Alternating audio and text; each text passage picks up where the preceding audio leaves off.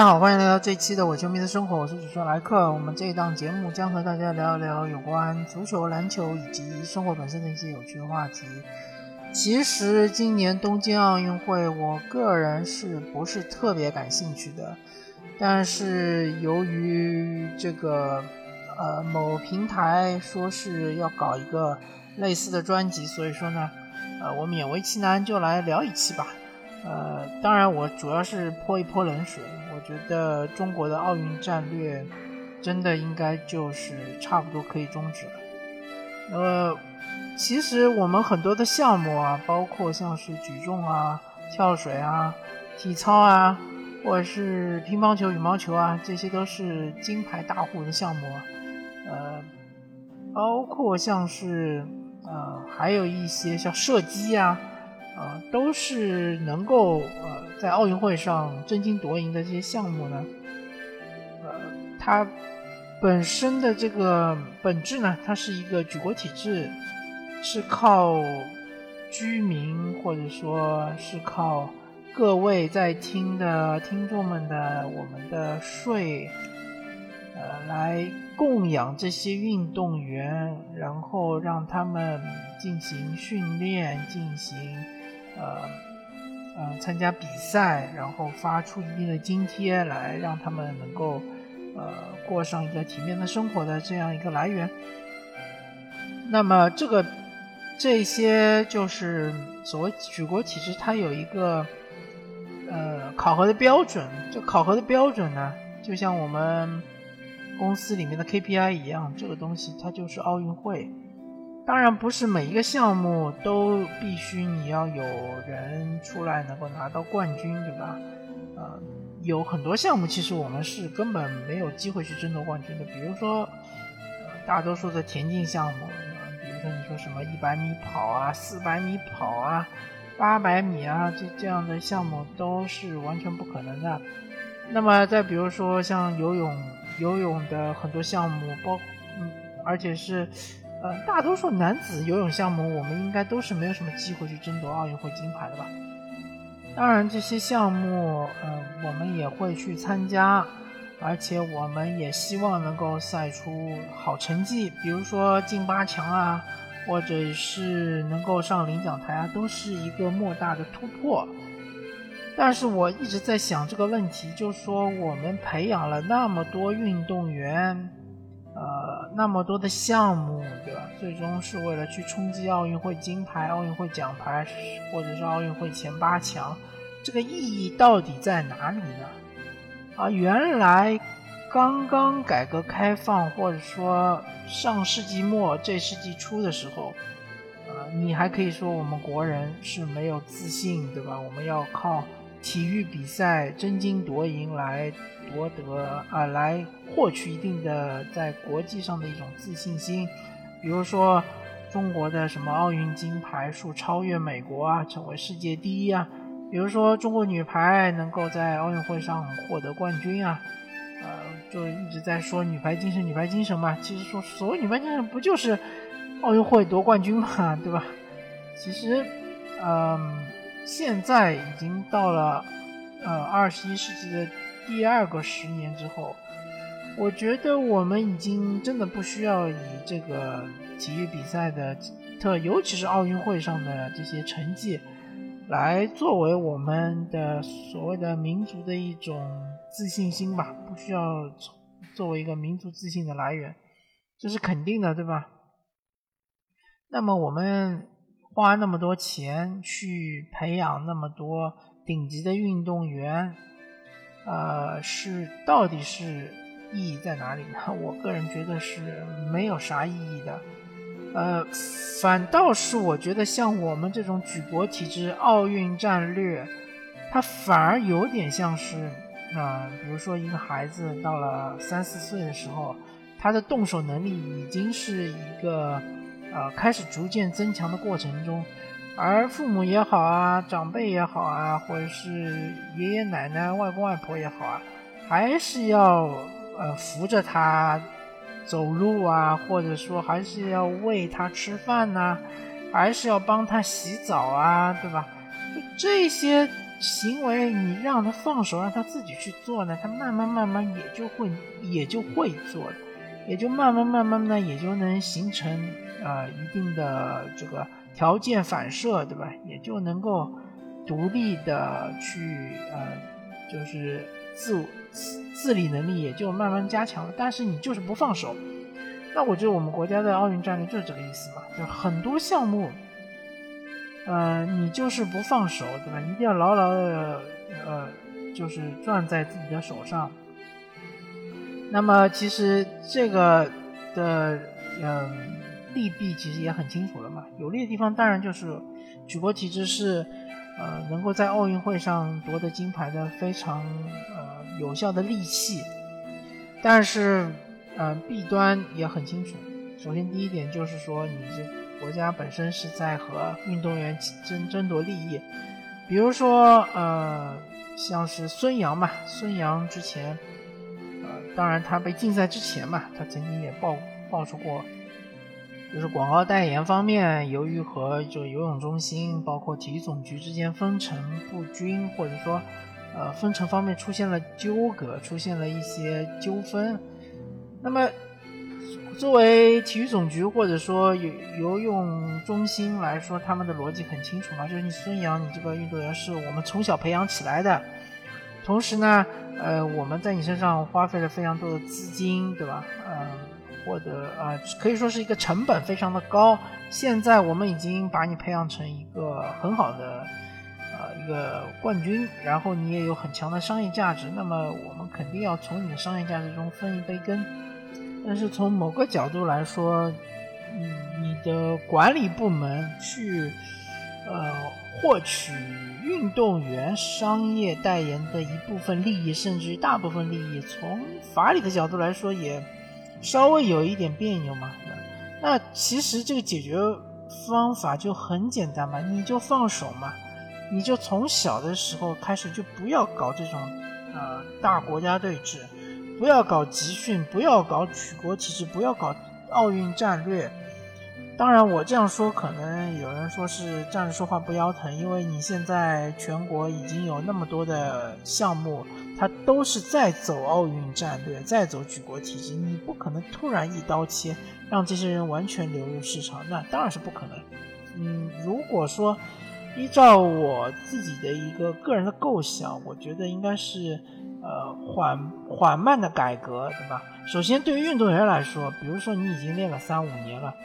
你已经呃逐渐的将要成长为一个顶级选手了，当然不能够前功尽弃了，对吧？还是用原来的老方法来练。但是呢，从某一个时刻起，比如说明年开始，就不再招收呃我们的奥运战略的这样一些选手了。呃，包括像是什么体操啊、游泳啊，或者说是什么跳水啊、乒乓球啊之类的这样选手，我们就不再是以国家队的形式来招收了。那么对于教练来说呢，稍微困难一点，因为教练他可能就说，呃，有的已经当了十几二十年了，对吧？他可能离退休的年龄还很远。那么其实也很简单嘛，就是当你手上的这一批队员。呃，全部都已经就是，嗯，过了几年之后呢，练到了，比如说已经到了快要退役的年龄了，基本上该退的都退了，退完了，整个呃运动队里面几乎就没有队员了，那你就直接去市场上成为一个呃商业教练嘛，对吧？成为一个就是呃自由市场上的一个教练。因为我我不相信整个这个运动在我们这个社会中，或者说在我们国家会消失，它只是从一个集体的，就是统筹的这样一个运动项目，变成了一个个体的商业化的运动项目。就举个例子，比如说跳水吧，跳水是一个非常典型的我们国家的一个呃非常强的一个金牌打护项目，对吧？呃，而且所有的选手、运动员都是从小开始练起，然后层层的选拔、层层淘汰，最后站在金字塔顶尖的这些选手，呃，几乎都拥有是能够这个呃夺取金牌的实力的。那么这样一个项目，呃，因为现在是走的是奥运战略、举国体制，所以我们其实跳水队就需要呃源源不断的资金的支持，对吧？源源不断的对于教练的工资也好，就运动员的工资也好，啊，包括是这个运动器械也好，包括是康复师之类的这种团队的支持也好。但如果说变成了个人项目之后，会出现什么情况呢？个人项目就是说。嗯，你你真的真的这个小孩儿，他很小就开始对于跳水感兴趣，愿意从事这个项目，你可以就是去到一个俱乐部，对吧？然后这个俱乐部里面专门是教跳水的，然后这个俱乐部中也会有教练，然后一开始可能会收取比较少的费用，然后主要是以兴趣为主，主要是培养呃小孩的兴趣。练一些基本的动作，当到达一定的阶段之后，呃，就是这个选手他希望是向职业发展的时候呢，你就要去到一个呃更好的机构，甚至于你可能需要呃出钱去聘请一些专业的教练。那这个时候呢，你的收入来源可能就仅仅就只是一些比赛的奖金。当你就是说出名了之后呢？那你收入来源就可能会有，比如说赞助商的广告啊，或者说是冠名赞助之类的。那这些收入，商业收入，当然就全部就归你一个人所有了，对吧？这时候就不会出现说是，呃，国家的某一个这个部门来和你分账和分成，不存在这种情况。那最终，如果说是否要参加奥运会，那也是你个人自己的一种选择。因为奥运会，呃，据我所知，它本身对运动员来说，它的呃奖金收入并不是非常的高啊。呃，但是呢，你去了奥运会之后呢，你如果说拿到一定的好的成绩呢，对于你商业价值的提升是非常高的，对吧？这样的话呢，有可能如果说呃，万一你是拿了冠军，那你回到国内。可以去接一些商业广告之类的，呃，对于你自己的收入来说是非常好的一种现象。那这个就是一种良性循环，因为我们没有这样的良性循环的这样的一个体系，所以说有一些职业程度非常高的项目在我们国家就发展开展的非常的差，成绩也非常的差，呃，包括后备力量也非常的差。最典型的就是足球、篮球。包括网球，对吧？就这几个项目是职业化程度非常高的，就所有的运动员几乎都是，呃，像个体户一样的，都是单干的，独来独往的，然后自己请经纪人，自己，当然就是说，因为足球和篮球是一个呃团体项目，所以呢，它里面的一些教练也好啊，是。呃，恢复师、训练师各种团队也好，它属于一个共享的这样一个阶段。但是共享呢，它不是为国家队所设置的，它是在俱乐部中进行的共享。然后网球就非常典型了嘛，因为是个人项目，所以说你整个教练团队，你你是请三个人也好，是请五个人也好，你是请原来的世界排名第一的选手做你的教练也好，你是请一个名不见经传的人做你的教练也好。都是取决于你自己本人嘛，对吧？你出得起多少钱，你供养得起多大的团队，你就呃请多少人，对吧？那这种模式在我们国家就推广不起来，因为我们国家的其他的体育项目全是走的是奥运奥运战略嘛，都是冲着金牌去的。而网球这个项目呢，它正好是相反的，它是冲着奖金去。他为了去赢得更多的奖金，为了打响知名度，为了最终是获得更多的代言，而不是奥运会。奥运会只是真是一个非常附加的一个内容。所以说呢，嗯，我我个人是觉得，这个中国的奥运战略真的已经是可以走到头了，呃，没有太大的这个就是呃最最终延续下来的意义。啊，很多人可能说什么女排啊，对吧？呃，女排确实，呃，这么多年是有很多好的成绩，但是大家有没有想过，正是由于我们女排那么强，大家有没有关注过女排联赛啊？大家有没有关注过男排联赛？大家有没有关注过男排国家队呀？我个人是觉得女排是把整个排球界所有的资源都吸到他那边去了，所以排球联赛搞不起来。当然，排球联赛不单单是我们国家搞不起来，对吧？基基本上所有国家的排球职业化可能都非常的艰难，但我们是尤其的艰难，好吗？我们根本就没有职业化，我们这些排球运动员每每年收入可能就五六千块钱。这太惨了，呃，所以说，如果你真的就是放开手脚让他们自己去搞，说不定就能够搞得好一点，对吧？说不定就能够把比赛搞得更精彩，看的人更多，商业价值更高，赞助商更多，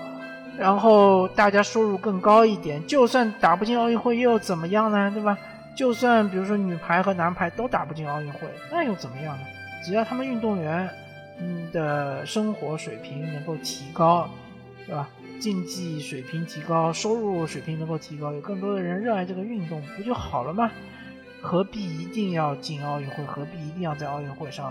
获得好成绩呢？好吧，呃，这就是我一家之言。感谢大家收听这一期的伪球迷的生活，我是主持人莱克，我们下期再见，拜拜。